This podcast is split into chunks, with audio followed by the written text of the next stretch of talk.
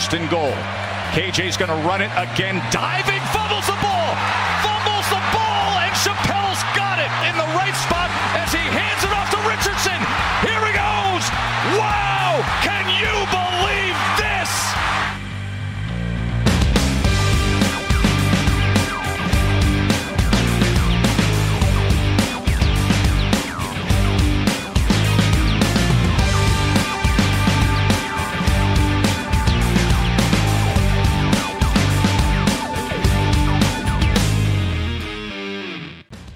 Salut à tous et bienvenue pour ce nouveau rendez-vous du podcast Ball euh, qui fait un point avec vous sur l'actualité du collège football en français, comme chaque semaine désormais en cette pleine période euh, des previews euh, dans la présentation des différentes conférences à l'oreille de cette saison 2023. On est à, allez, à peine 10 jours au moment où ce podcast sera manifestement publié. Et on va s'intéresser aujourd'hui à l'antépénultième conférence qui nous intéresse en ce qui concerne le Group of Five et le Power Five. Euh, C'est le Group of Five qui va être à l'honneur avec aujourd'hui la conférence MAC notre rendez-vous incontournable, notamment des mardis, mercredis et jeudis en semaine au niveau du collège football. Eh bien, on va en parler pour savoir notamment qui va succéder à Toledo à l'issue de cette saison 2022, qui sera sur la chaise chaude et euh, qui va potentiellement réussir à tirer son épingle du jeu dans une conférence globalement homogène. N'est-ce pas, monsieur Morgan Lagré, rédacteur et fondateur du site Opinion Salut Morgan. Salut Greg, bonjour tout le monde. Pas de chant du cygne cette semaine, pas de Schubert en introduction, désolé. La Mac, tu l'as dit, on a quand même petite tendresse particulière pour cette, pour cette conférence qui vient nous aider à traverser l'hiver, le les mardis, les mercredis, tu l'as dit, hein, lorsqu'il fait froid, il vente, il neige. Rien de tel qu'un bon Toledo, Ohio ou Miami, Ohio, Bowling Green, un mardi soir, lorsqu'il n'y a rien à la télé. Donc c'est formidable. On adore ça, la. Mac. On sillonne le Midwest euh, oui. avec, avec, avec joie et, et une petite couverture euh, sur les genoux. On est d'accord. pour, tisane. pour, être en pleine immersion justement avec la température euh, locale. Donc on va en parler dans quelques secondes. Oui, c'est faut planter un petit peu le décor tout de suite. On va en parler. Il y a des choses qui ont changé dans cette conférence, hein, euh, notamment en ce qui concerne les sorties. Euh, mais c'est vrai que forcément, on a principalement abordé dans les premières previews les conférences, notamment où il y avait beaucoup de changements en termes de réalignement, enfin beaucoup de modifications, euh, on va dire structurelles au niveau des conférences. Là, on va quand même rentrer dans les conférences qui, vont, qui sont un peu plus structurées, en tout cas qui perdurent. Hein. Euh, C'est vrai que par exemple, on a vu la l'AAC ou la CUSA au niveau du Group of Five euh, subir beaucoup, beaucoup de changements liés à ces réalignements massifs concernant notamment le Power 5. Du côté de la Mac, et on dira également sans doute ça du côté de la Mountain West, Morgan, circuler, il n'y a rien à voir d'un point de vue réalignement, euh, bouleversement global, euh, voilà. On fait du neuf avec du vieux. Les plus, les plus cyniques pourraient dire la Mac n'attire pas. hein, c'est- Mais c'est vrai que tu as raison. Beaucoup de stabilité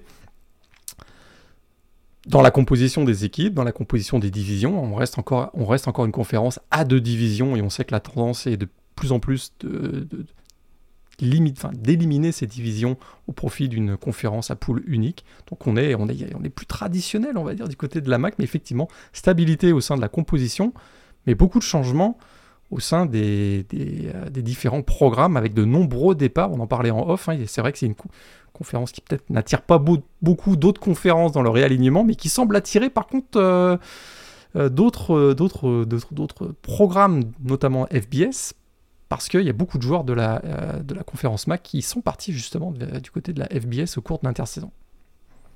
Ouais, on en parlait un petit peu en off. Hein, euh, alors, on abordera notamment un chapitre, mais je crois savoir que du côté de Kent State, par exemple, euh, on a State, subi ont- de, de plein fouet l'arrivée de Dion Sanders en FBS. Ah ouais, tout à fait. Il y en a plusieurs qui sont partis, mais je dirais que UCLA aussi est allé piocher pas mal du côté de, du côté de la MAC, hein, notamment Mm. Carson Steele qui était un running back du top 10 l'an dernier avec Ball State qui est parti du côté de, des Browns. Il y a Colin Schley aussi qui est le quarterback justement de Kent State qui est parti du côté du UCLA. Puis si je finis avec euh, UCLA, ben, on est allé chercher un safety, un Jordan Anderson de Bowling Green qui est parti donc euh, du côté de la Californie. Donc effectivement, écoute, il y a beaucoup de joueurs de la, MAC qui, euh, qui sont passés du côté de la... Écoute, à grand coup de, de contrat nil, hein, très probablement, on a attiré euh, les meilleurs joueurs de la MAC ça reste quand même très intéressant. Je trouve qu'il y a quand même il y a une belle parité, peut-être un ou deux programmes qui se démarquent au coup d'envoi hein, sur la ligne d'arrivée, sur la ligne pardon, de départ cette, saison, mais de manière générale, il y a quand même une certaine parité on l'a d'ailleurs vu, il y a des programmes qui euh, régulièrement font des saisons à trois victoires et l'année suivante vont en finale de conf. Hein. C'est ça qu'on voit souvent dans la MAC. C'est ça. Il y a un côté très montagne russe et c'est vrai que le grand. La grosse problématique aussi, et ce qui fait que la MAC est peut-être encore un petit peu en retrait par rapport à d'autres programmes, c'est vrai qu'il y a une homogénéité qui saute aux yeux. Hein. C'est-à-dire que si on prend les bilans de 6-7 ou de 5-7 l'année dernière, on a au moins 5 équipes euh, sur. Euh, enfin, même Buffalo par exemple qui était à 7-6 on a quasiment la moitié des programmes qui sont sur des fiches euh, égales ou en tout cas à la limite d'une éligibilité en bowl. Donc euh, voilà, on va dire qu'on s'est un petit peu croqué les uns les autres la saison dernière et que ça a en effet profité à 2-3 programmes très en vue, dont les finalistes de conférence. Heureusement, on n'a pas eu un finaliste de conférence à 6-6 ou 7-6 comme ça a pu arriver dans d'autres, dans d'autres confs du, du groupe of 5. Mais du coup, c'est vrai que voilà, il manque peut-être des programmes justement un peu moteur, un peu plus régulier. Eh c'est ce qu'on va essayer de savoir un petit peu. Il y en a, hein, bien entendu, on va, on, va développer sur certains. Mais voilà, la constance n'est pas le maître mot malheureusement dans la conférence max ces dernières saisons. Ça fait pas tout à fait le, plus grand bien de jouer en semaine, manifestement. Euh, on va commencer justement, si tu le veux bien Morgan, en abordant la conférence Ouest. Je parlais des équipes relativement régulières ces dernières années. On va peut-être parler justement du champion en titre. Euh, les Toledo Rockets, avec euh, toujours Jason Kendall à sa tête. Hein. On rappelle Jason Kendall à l'époque avait succédé à Matt Campbell quand il était parti du côté d'Iowa State. On pouvait craindre, hein, avec l'arrivée d'un ancien coordinateur promu head coach, que potentiellement bah, le bas blesse. Il n'y a pas eu que des super saisons du côté de Toledo depuis son arrivée, mais en tout cas, c'est assez constant au sommet de cette conférence MAC progression constante effectivement pour celui qui bah, va démarrer sa huitième saison du côté donc de l'Ohio à Toledo. Il vient d'ailleurs d'être prolongé euh, trois saisons si je me si me trompe pas au cours de l'intersaison. Et effectivement l'optimisme semble de rigueur. C'est vrai qu'il sort d'une très belle saison, hein, champion de conférence, victoire d'ailleurs aussi contre Liberty lors du Boca Raton Bowl, c'est quand même à, noter. Ils finissent donc avec 9 victoires. Et optimiste de rigueur parce que 16 titulaires de retour au sein d'un programme qui donc a remporté le MAC Championship Game l'an dernier. 16 titulaires de retour et euh, écoute, tous les joueurs clés, ou quasiment tous les joueurs clés, sont, sont de retour, à commencer par le quarterback Dequan Finn. On a quand même l'impression une attaque qui devrait encore marquer beaucoup de points euh, grâce donc au retour de Dequan Finn, qui était donc dans l'équipe All-MAC l'an dernier, mais également autour de lui beaucoup de joueurs de retour. David Maddox qui a plus de 100 réceptions en carrière. Il y a euh, également Jarjuan Newton, le, receveur. Une O-line expérimentée. Un running back, Jack West Stewart, qui, sans être flamboyant, fait, le boulot. On a vraiment l'impression que la même recette va être appliquée au coup d'envoi de la saison pour euh, les, Rockets, qui, il me semble, vraiment partent avec le statut de favori dans la, division Est. Très peu de points faibles dans cette équipe finalement. Oui, c'est ça. Tu as globalement tout dit. C'est vrai qu'il y a énormément de, revenants, une équipe qui était peut-être pas dans les meilleurs classements en attaque ou en défense, mais qui était clairement pas pardon, dans, les pires. Et c'est une équipe qui pourra clairement s'appuyer sur, sur une certaine expérience, que ce soit d'un point de vue joueur ou coaching staff, euh, pour continuer de, de perdurer et qui sera, on peut le dire d'emblée, un grand favori à sa propre succession. peu, de, de points faibles, effectivement. Peut-être la ligne défensive qui parfois s'est fait un petit peu marcher dessus. Euh, bon, il y, a un seul titulaire de, retour, mais euh, sur le second rideau, on, va retrouver un joueur comme Dallas Grant qui a fait 116 plaquages l'an dernier. Puis plusieurs euh, defensive backs qui ont également marqué des, points. Donc il y a vraiment peu de points faibles, même recette, hein, on se répète un petit peu, mais avec Finn qui va, qui va voilà, de nouveau diriger l'attaque on a vraiment beaucoup de stabilité et pour une équipe qui a été championne, il n'y a aucune raison qu'ils euh, ne visent pas euh, leur propre succession au terme de la saison 2023 a priori. À moins, coûte, à moins de blessures, en grand nombre, on a du mal à voir, pour ma part, j'ai du mal à voir les Rockets en dehors de la finale de conférence euh, cette saison. On en reparlera peut-être un petit peu plus tard. Tout à fait, parce qu'il va y avoir quand même des clients dans cette division Ouest, à commencer par Eastern Michigan, qui a réalisé une solide prestation la saison dernière avec un bilan euh, de 9 victoires et 4 euh, défaites. Alors il y a un peu moins de revenants en termes de titulaires du côté, euh, que du côté de Toledo.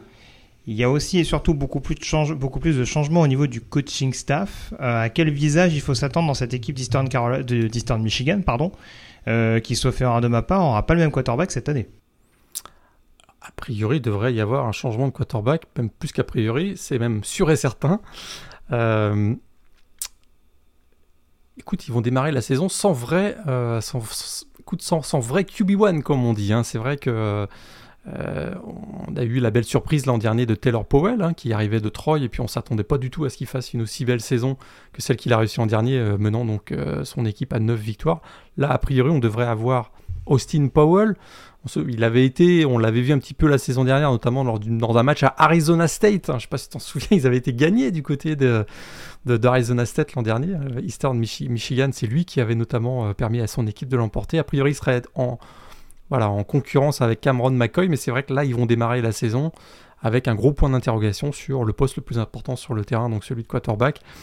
Il y a également la ligne offensive hein, qui a subi de lourdes pertes. Écoute, le Canadien Sidiso, euh, qui, euh, qui était voilà, le stabilisateur de cette ligne offensive, qui a filé. Un Canadien aux Patriots, en plus, je suis sûr que tu as apprécié euh, au passage il y a des hommes de goût, il semblerait. Mais, euh, il, y a des, il, y a, il, y a également euh, le, retour, il y a quand même le retour du, du, du tackle droit, Brian Doulet, qui également avait été très solide l'an dernier. Mais voilà, il y a peut-être euh, un QB1 qui change, une ligne offensive un petit peu en reconstruction. Ça, laisse voilà, un certain, une certaine incertitude, même si, écoute, l'attaque au sol est probablement l'une des meilleures attaques au sol de la conférence. Ça tombe bien parce que ils vont, pouvoir compter sur euh, l'un des meilleurs running backs de la conférence, si ce n'est même le meilleur running back de la conférence. On parle bien sûr de Samson Evans, euh, presque 1200 yards au sol l'an dernier, 15 touchdowns, un style tout en puissance qui est vraiment une source d'inspiration à l'ensemble de l'équipe qui joue euh, très muscle, ça, c'est très musclé on va dire du côté de Eastern Michigan. Ouais, tout à fait. Et en plus, ils ont fait venir quelques, quelques joueurs du, de FCS pour épauler Samson Evans dans ce backfield offensif.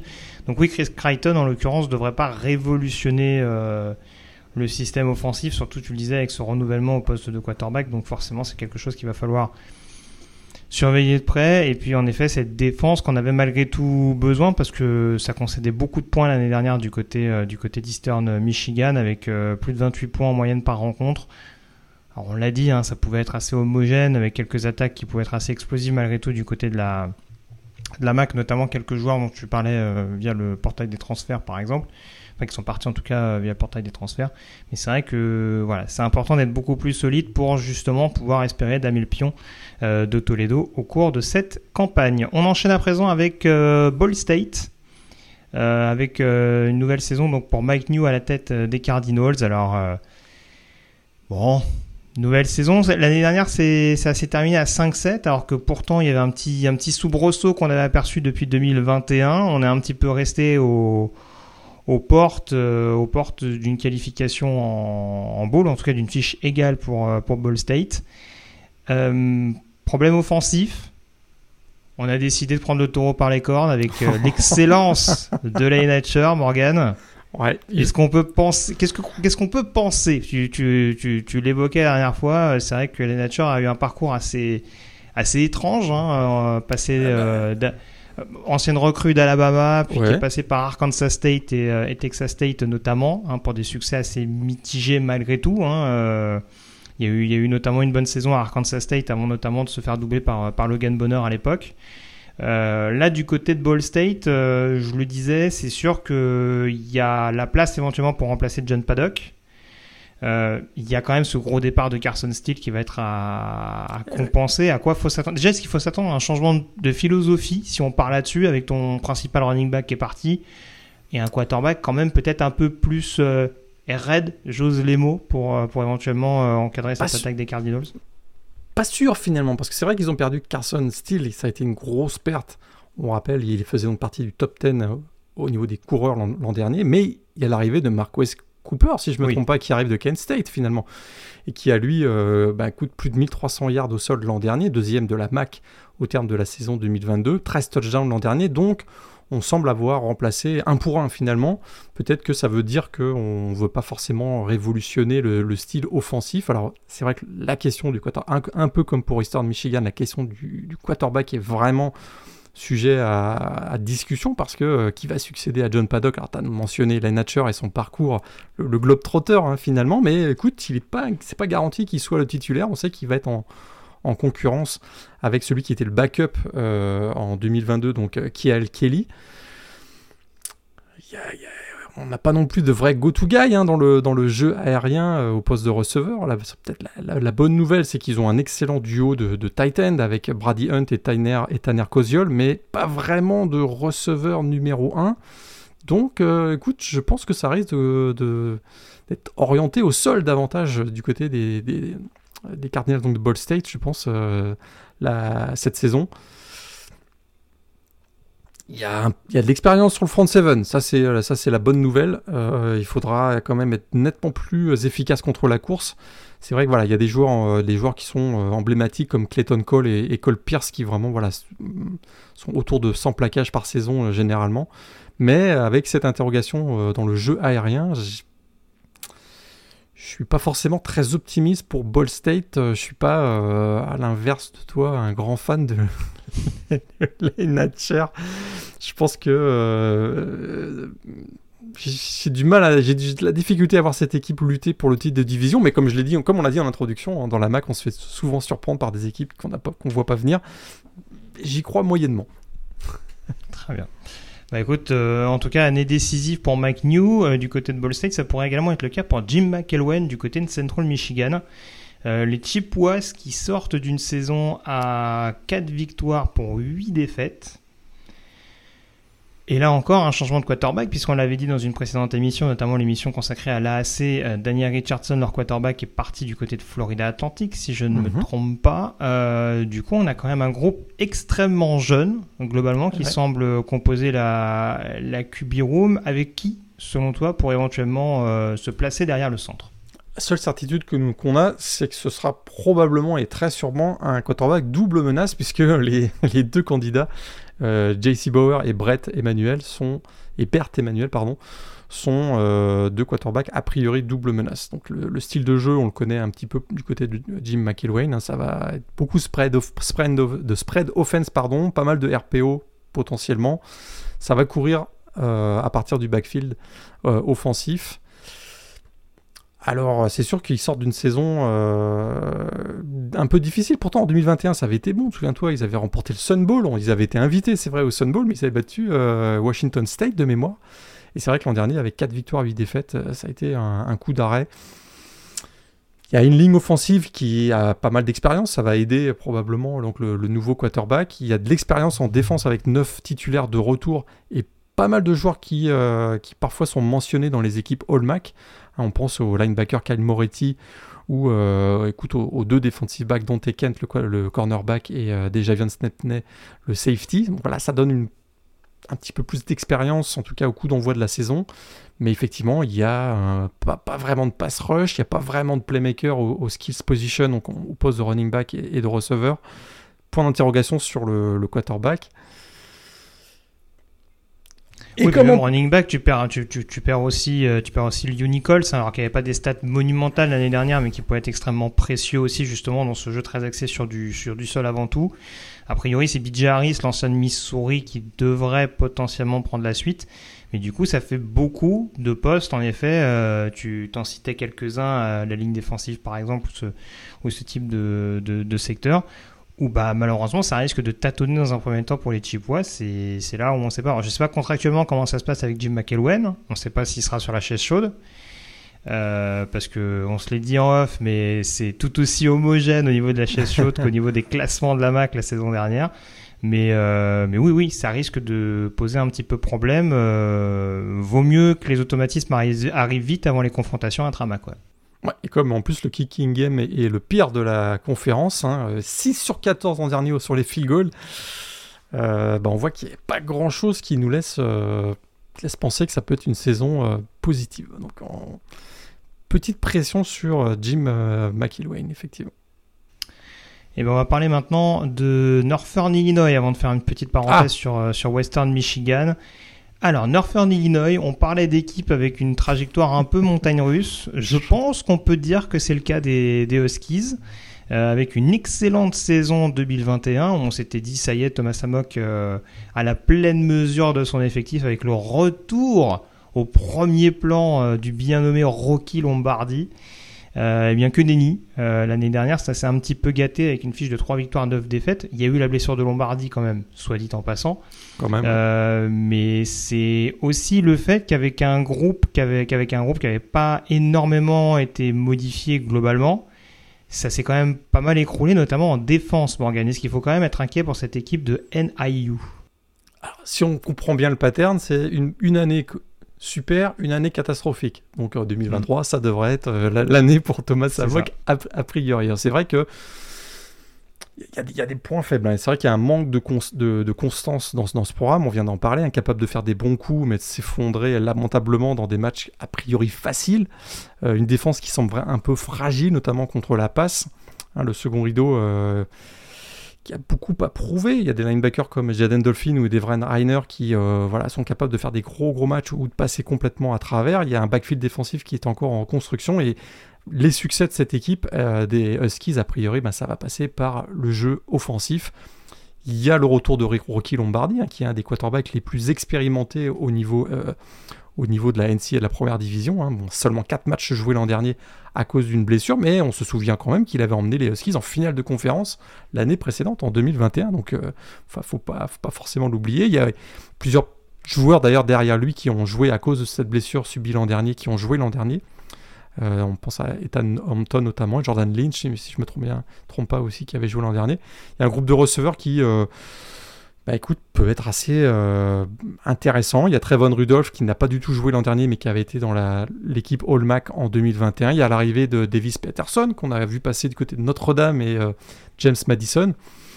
On va suivre l'ancien joueur des Hawkeyes d'Iowa, Gavin Williams, au poste de running back. Voilà, donc il y a des pièces intéressantes. Il va falloir que tout ça euh, se mette au, euh, ce monde se mette au diapason et, puisse euh, effectivement retrouver l'élan de la saison 2021. Ouais, en effet, une une salle de, de running back assez intrigante, hein, parce qu'entre Gavin Williams, en effet, assez revanchard en provenance d'Iowa, et euh, Jordan Lynch, hein, je sais pas si on l'a vu l'année dernière, mais euh, petit frère. Ouais, tout à fait, qui joue au Euh, quarterback et Justin Lynch d'ailleurs. Justin, euh, ouais, Justin, Justin ouais, tout Lynch d'ailleurs, petit frère de Jordan Lynch, ancien, ancien candidat, euh, ancien finaliste du S-Man Trophy, je vais y arriver. Tout à fait. À l'époque des exploits de Northern Illinois, c'était quoi C'était une qualification en bowl contre Florida State, je crois, au début des années 2010, si je me Tout à trompe fait. pas. Tout à fait. Exactement. Donc, euh, t'as vu que j'ai bien réalisé mon yearbook l'orange, encore, c'était hein. l'orange bowl d'ailleurs. Si C'était si me ou sûrement. Ouais. Je- vu qu'il y avait Florida State, ce serait pas, ça serait pas étonnant. Euh, on termine du coup cette division Ouest avec euh, notamment Western Michigan. Je l'ai gardé en dernier, même si l'affiche était de 5 victoires pour cette défaite. La raison, c'est notamment le changement euh, de head coach, hein, puisqu'on a terminé l'expérience avec Tim Lester, l'ancien quarterback emblématique des, Broncos, qui finalement n'a pas vu son bail renouvelé du côté de Western Michigan. Et en l'occurrence, c'est Lance Taylor, un autre spécialiste offensif, qui le remplace, ancien coordinateur offensif de Louisville. Oui. Euh, ces dernières années, hein, donc euh, quelqu'un qui a notamment drivé euh, Malik Cunningham. Est-ce qu'il faut s'attendre en conséquence à avoir une attaque très axée sur du jeu en double menace, sachant que c'est pas forcément les profils les plus marquants du côté de Western Michigan, parce qu'on a par exemple un Jack Salopek qui est toujours sur place. Ouais, tout à fait. Ah, Il y, a- du boulot là. Là, il y a du boulot. Ça a été, l'attaque a été un désastre l'an dernier.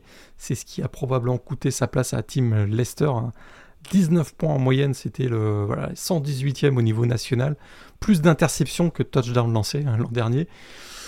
Et le jeu au sol, c'était pas mieux. Euh, même pas 3,5 yards par, euh, par course en moyenne la- l'année dernière. Donc euh, voilà, il y a eu du changement. Et en plus, Sean Tyler est parti. Parlant du jeu au sol. Et en plus, les seuls playmakers qui étaient là sont partis. C'est assez, assez, c'est assez inquiétant. Euh, Il y a beaucoup, beaucoup, beaucoup, beaucoup de boulot. Pas de playmaker effectivement au poste de running back. On surveillera, pardon, peut-être Keishon King qu'on avait vu du côté de Virginia Tech, euh, qui sera peut-être voilà le, running back titulaire au début de la saison. Il y a également Zahir Abdou Salam qui, qui est, euh, qui est présent. Mais effectivement, il y a Sean Tyler qui est parti, donc le running back, mais il y a aussi Corey Crooms, le receveur, qui est parti. Euh, les deux d'ailleurs sont partis du côté de Minnesota, hein, si je ne me trompe pas. Ah, Peut-être retrouver un certain BJ Fleck hein, a- qui a été chercher quelques joueurs donc, du côté de, de Western Michigan. Donc voilà, la seule satisfaction, en tout cas la saison dernière, c'était la défense. hein. Elle a sauvé euh, probablement les Broncos d'un désastre encore, encore plus catastrophique l'an dernier. Et on a réussi à garder d'ailleurs le coordinateur défensif Lou Esposito, lui qui avait permis donc à cette défense de Western Michigan d'être la deuxième meilleure de la MAC l'an dernier. Et je, alors, je parlais de Jack Salopek qui était le, titulaire l'année dernière. C'est vrai que c'est 7 touchdowns, dans interceptions, donc ça va sans doute aussi euh, sous-entendre euh, ce changement de coaching staff qui va peut-être y avoir une concurrence un petit peu renforcée. On a vu que Trezon Burgett était un petit peu utilisé l'année dernière alors qu'il était que trop freshman. Euh, on a Aiden Wolf qui arrive également d'Old Dominion, lui qui était titulaire des Monarchs ces dernières années. C'est sans doute dans un premier temps entre ces trois-là que ça risque de se jouer. Je me demande d'ailleurs si Wolf a peut-être pas une une grosse grosse carte à jouer, euh, probablement vu la manière dont ça évolue du côté de du côté d'Old Dominion. Mais c'est vrai que voilà, je te rejoins, il y a quand même un, un gros un gros rechargement, comme on dit euh, mhm. dans la langue de Shakespeare.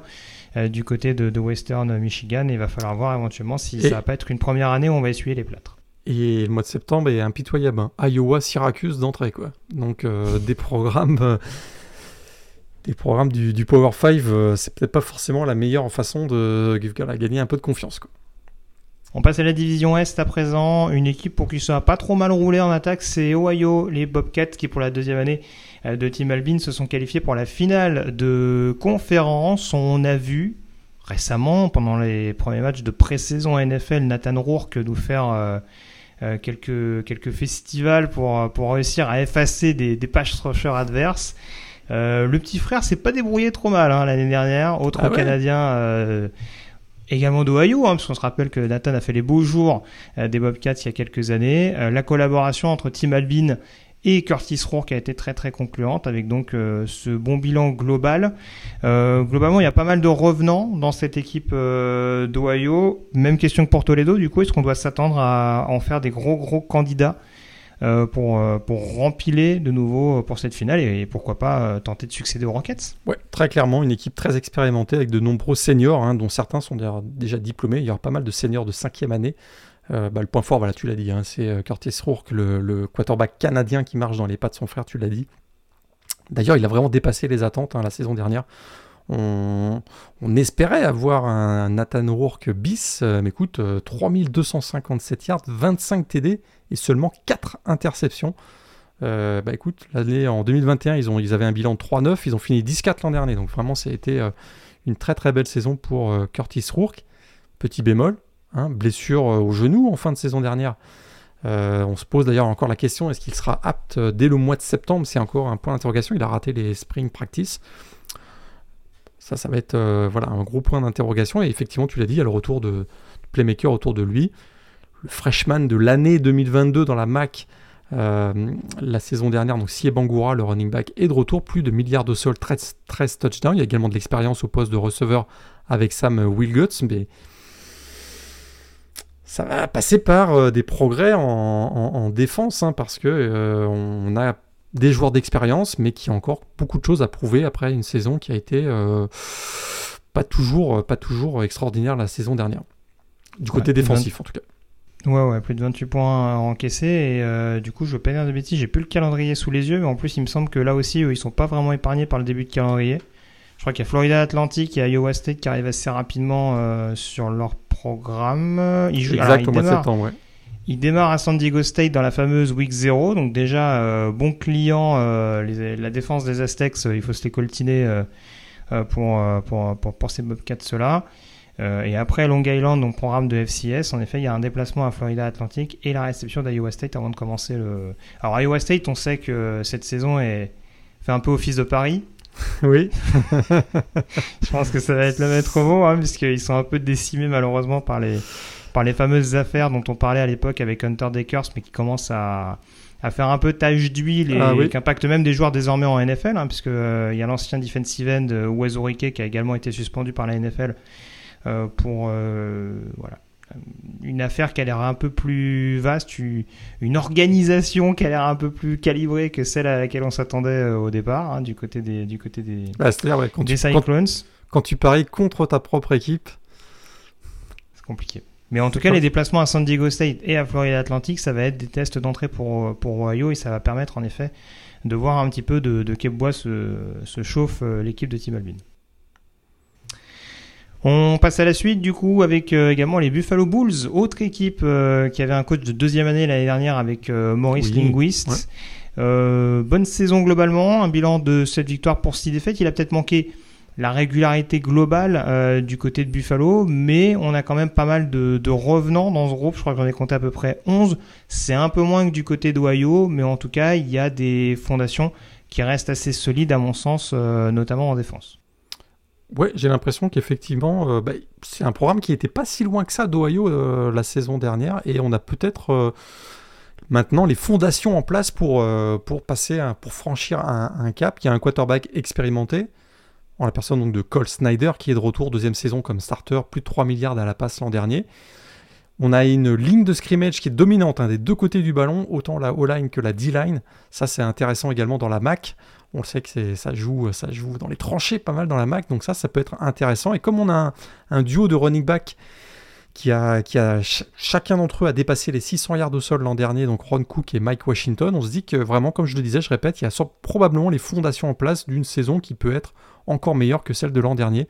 Peut-être l'équipe, euh, a surveillé hein, Buffalo dans la division, dans la division Est. Ça fait pas trop de bruit, il n'y a pas forcément de il a pas forcément de superstars, même s'il y a quand même quelques playmakers en défense, des joueurs qu'on voit régulièrement cités dans les équipes en All-Mac en fin de saison. On pense à Sean Dolac, le linebacker, ou Marcus Fuqua, donc le safety. Mais il n'y a pas, voilà, c'est pas, il pas de superstar. Mais il n'y a finalement pas beaucoup de, pas beaucoup de faiblesses dans cette équipe. Peut-être un manque d'expérience au poste de receveur euh, euh, suite au départ de Justin Marshall et, Qui- et Quian Williams.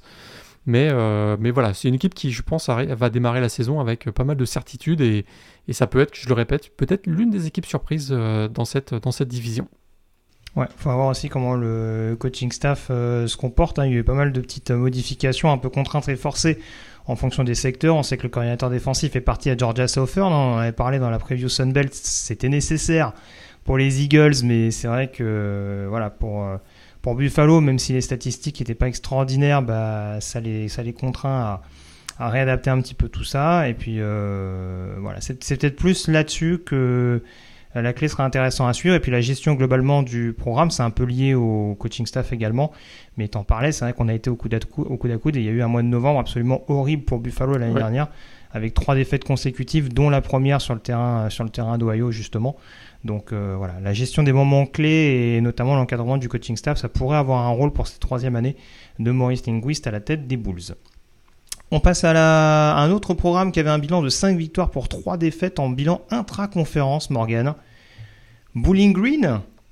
C'est un petit peu. Alors, c'est c'est un petit peu notre équipe. euh, notre équipe étendard, j'ai envie de dire, on aurait pu la mettre dans les équipes chouchou. Il peut tout se passer du côté de Bowling Green, dans le bon, mais aussi assez souvent dans le mauvais sens. C'est vrai que malheureusement, euh, je sais pas si ça existe, mais ouais, les low lights euh, peuvent également provenir assez souvent euh, de, de, de ce programme de, de l'Ohio.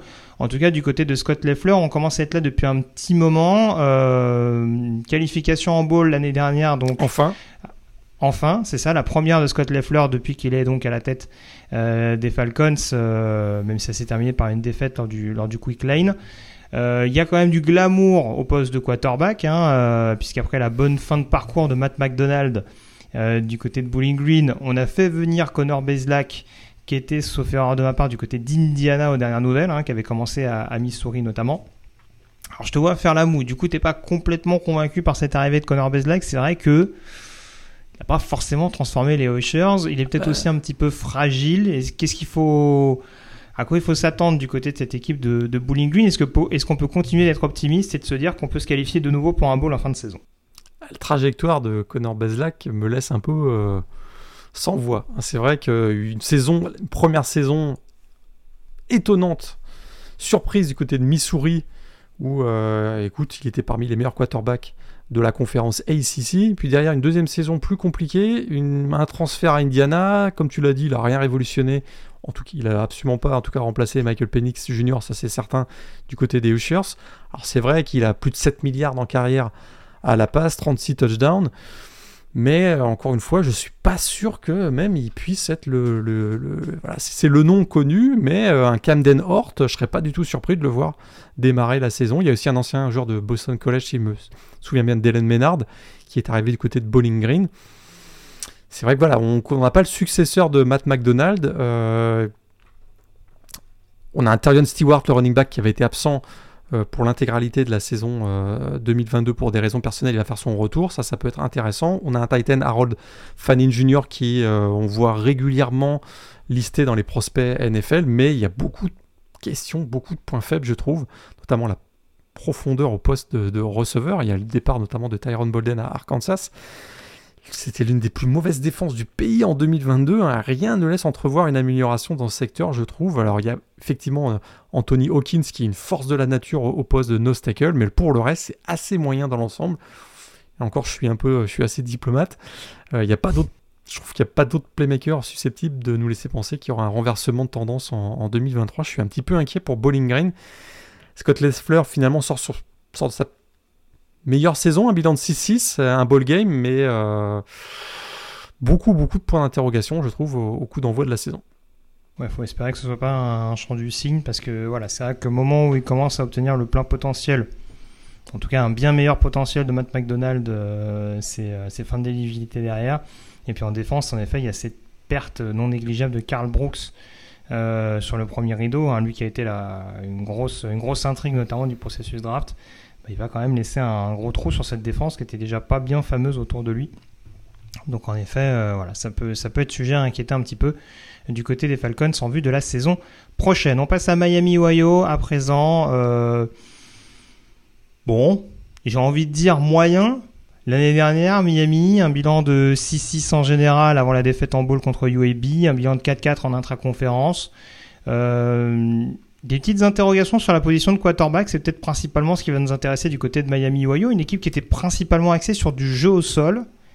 Et il n'a pas été bien fameux l'année dernière. Non, mais c'est vrai que c'est peut-être un jeu au sol qui a été contraint et forcé par les problèmes de santé et les blessures du quarterback euh, Brett Gabbert, hein, qui sera quand même de retour pour sa cinquième saison, lui qui avait été euh, freshman of the year dans la conférence MAC. Ça commence à remonter, hein, 2019. Euh, mais c'est vrai que, bah écoute, il n'a joué que 4 matchs l'an dernier, une fracture de la clavicule. Et à partir de sa blessure l'attaque des Red ça a clairement plus été la, même. 4 matchs, 4 TD, 0 interception pour, pour Brett Gabbert. Ouais, mais on se souvient que l'année précédente, ils avaient, ils avaient fait finale de conférence et il avait été assez, irrésistible. Donc, euh, je, je, voilà, je reste pas forcément euh, sur une mauvaise note. C'est vrai que la saison dernière a été, mauvaise, mais avec un Brett Gabbert en, pleine santé, c'est une équipe qui peut être totalement transformée. Un groupe de receveurs d'ailleurs qui a un, certain potentiel. Hein. Il y a le retour de Kevin Davis, il y a l'arrivée du prometteur freshman Javon Tracy.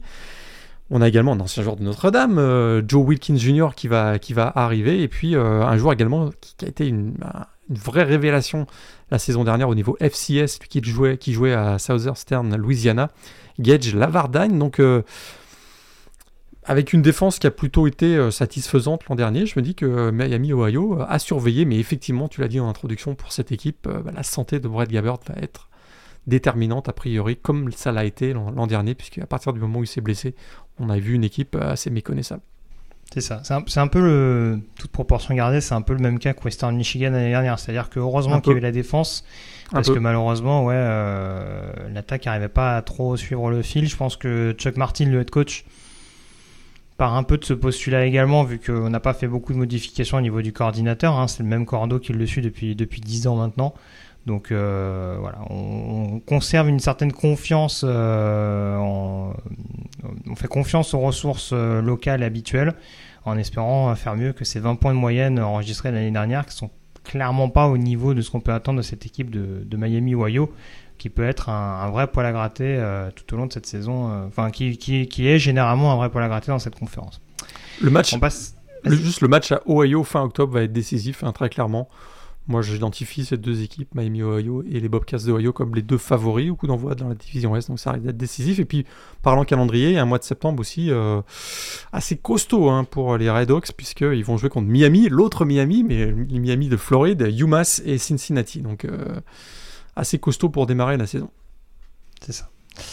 Euh, on rappelle un hein, Miami, Florida, The Cradle of Convicts pour en prendre une référence historique et Miami Ohio, The Cradle of Coach. Ça va faire plaisir aux fans des Hurricanes, hein, que je salue au passage. Euh, mais bon, c'est une, c'est une époque ancienne, bien heureusement. Euh, on passe à Ikron à présent euh, pour Oh la boy. deuxième année de Joe Moorhead à la tête des Zips. Euh, alors je te vois euh, te frotter le front. Euh, on a essuyé les plâtres. Pour cette première année du côté de Joe Moorhead, c'était malheureusement prévisible hein, parce que Akron a quand même accumulé beaucoup beaucoup de retard, hein, notamment avec l'ancien head coach. C'était qui? C'était Tom Hart, je crois, l'ancien head coach d'Akron, qui avait eu des bilans assez catastrophiques. hein. je me demande s'il n'y a pas une saison à 0-12 dans le lot. En tout cas, c'était pas bien bien fameux. Euh, donc on a essayé de s'appuyer un petit peu sur euh, sur de la jeunesse, on va dire, euh, trouver peut-être un petit peu le quarterback, avec notamment un DJ Irons qui revient cette saison. Autour de lui, il n'y a quand même pas énormément de choses, notamment au niveau du jeu au sol. Effectivement, il y a DJ Irons qui, euh, qui fait son retour le, au poste de quarterback. Attention, hein, régulièrement blessé. Il a d'ailleurs manqué les, les spring practice euh, euh, au printemps. Il a un bras vraiment canon et il s'est vraiment très bien entendu avec l'ancien prospect de l'ancienne recrue de LSU, Alex Adams, hein, un, receveur au moins sûr. C'est vrai que c'est voilà, le duo JJ Irons, Alex Adams. Alors, aux dernières nouvelles, euh, je crois que euh, on va voir l'arrivée de l'ancien 5 étoiles au poste de running back Lorenzo Lingard, hein, si je me trompe pas. Oui. Qui devait, euh, il y avait encore une incertitude. On Et parlait il- des Hurricanes tout à l'heure. Oui, on parlait Bon, il a sillonné un petit peu toute la Floride avant d'arriver dans l'Ohio. Tout à fait, parce qu'il est passé par les Gators ensuite, après son recrutement, donc par les Hurricanes. Ancien 5 étoiles, mais alors. L'éclosion tarde à arriver, hein, mais on ne sait jamais. Et on se dit que peut-être, euh, ben, dans le meilleur scénario possible pour euh, les Zips d'Akron, c'est qu'effectivement, il y ait ce trio DJ Irons, le quarterback, Alex Adams, le receveur, et Lorenzo Lingard, que ce trio finalement euh, porte l'équipe. J'y crois pas trop. Parce que, parce que derrière, derrière, il y a un manque de talent généralisé. Une défense, euh, bah écoute, y a voilà, le, celui qui est le général de la défense, le linebacker, Bouba Arslanian, qui généralement euh, voilà, fait tout en haut dans la fiche de stats avec ses plaquages euh, euh, et ses nombreux plaquages au- voilà, lors, lors des différents matchs. Mais à part ça, écoute, Il bosse pour les autres, c'est ce que tu es en train de ah bah, il bosse un peu pour les autres. Pour le reste, je suis quand même super inquiet. Euh, D'ailleurs, Ar- Arslanian, hein, c'est sa septième saison NCA. Euh, il a bénéficié donc d'une dérogation, mais voilà, hor- hormis ce trio offensif et ce, voilà, ce, ce leader défensif, il y a beaucoup, beaucoup de boulot. Euh, on voit que vraiment le programme dirigé maintenant donc, par Joe Moorhead est en, en pleine reconstruction. Et deux victoires l'an dernier, euh, je suis pas sûr qu'ils en fassent, qu'ils en remportent davantage euh, la saison prochaine, enfin, cette saison C'est 2023. C'est ça, je l'ai pas dit, mais du coup, euh, il y a nouveau coordinateur officiel, nouveau coordinateur offensif officiel avec Billy Fessler, qui était l'ancien coach notamment des QB, qui a travaillé notamment avec Joe Morey quand il était à Mississippi State et qui était même son ancien quarterback du côté de Penn State. Donc euh, là, on est dans le, dans le côté euh, pleinement héritier du système offensif Ouais.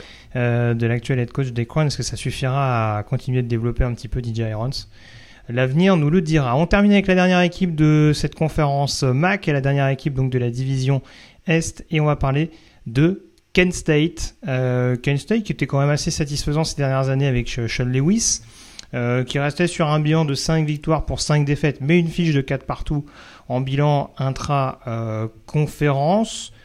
C'était pas fameux défensivement, manque de bol pour eux. Sean Lewis est parti du côté de Colorado, on l'a dit, il y a eu un exode assez massif euh, de transferts, donc notamment vers des programmes de FBS, et on a tout simplement, Morgan, zéro starter de retour dans le secteur offensif. C'est dans ces conditions qu'Harry Burns arrive, ancien, coach, ancien coach de running back, je crois, du côté de Minnesota. Absolument, lui qui sera donc le successeur, tu l'as dit, de Sean Lewis, parti à Colorado. Énormément de départs, euh, effectivement, via le portail des transferts. On les a cités en introduction de, de cette émission. Colin Schley, donc le quarterback, Dante Cephas, le receveur. On a l'impression que le programme est en mode reconstruction, très clairement. Tout est à reconstruire. Le poste de QB, qui a pourtant été l'une des forces hein, de ces dernières années. Dustin Kroom, t'en souviens quand même euh, beaucoup de, voilà, qui a réussi de nombreuses belles saisons du côté de, de Kent State. Colin Schley en a parlé. Et finalement, ça a l'air que ce sera- on va partir avec Tommy Ulatowski.